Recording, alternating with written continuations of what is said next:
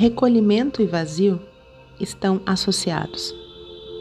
Porém, como é possível esvaziar-se? Chegar ao vazio aceitando-se tudo tal como é. Essa aceitação é o movimento do amor. Quando se aceita, renuncia-se à distinção entre melhor e pior. Isso se dá sem arrependimento, sem arrepender-se de uma culpa, por exemplo. Também se dá sem exigências, nem esperanças, nem acusações.